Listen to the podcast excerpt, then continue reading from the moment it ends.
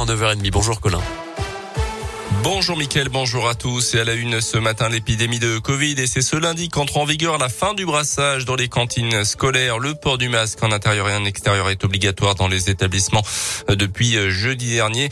Le Premier ministre Jean Castex a réaffirmé ce week-end que la vaccination des 5-11 ans était une nécessité, prenant exemple sur sa fille de 11 ans qui l'a contaminé justement il y a quelques jours.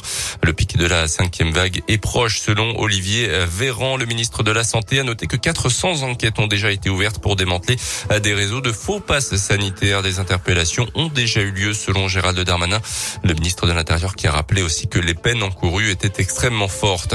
Dans un accident de luge hier après-midi à Crozet dans le Pays de Gex, accident sur un terrain privé. Une fillette de 8 ans a été transportée par hélicoptère à l'hôpital pour des examens.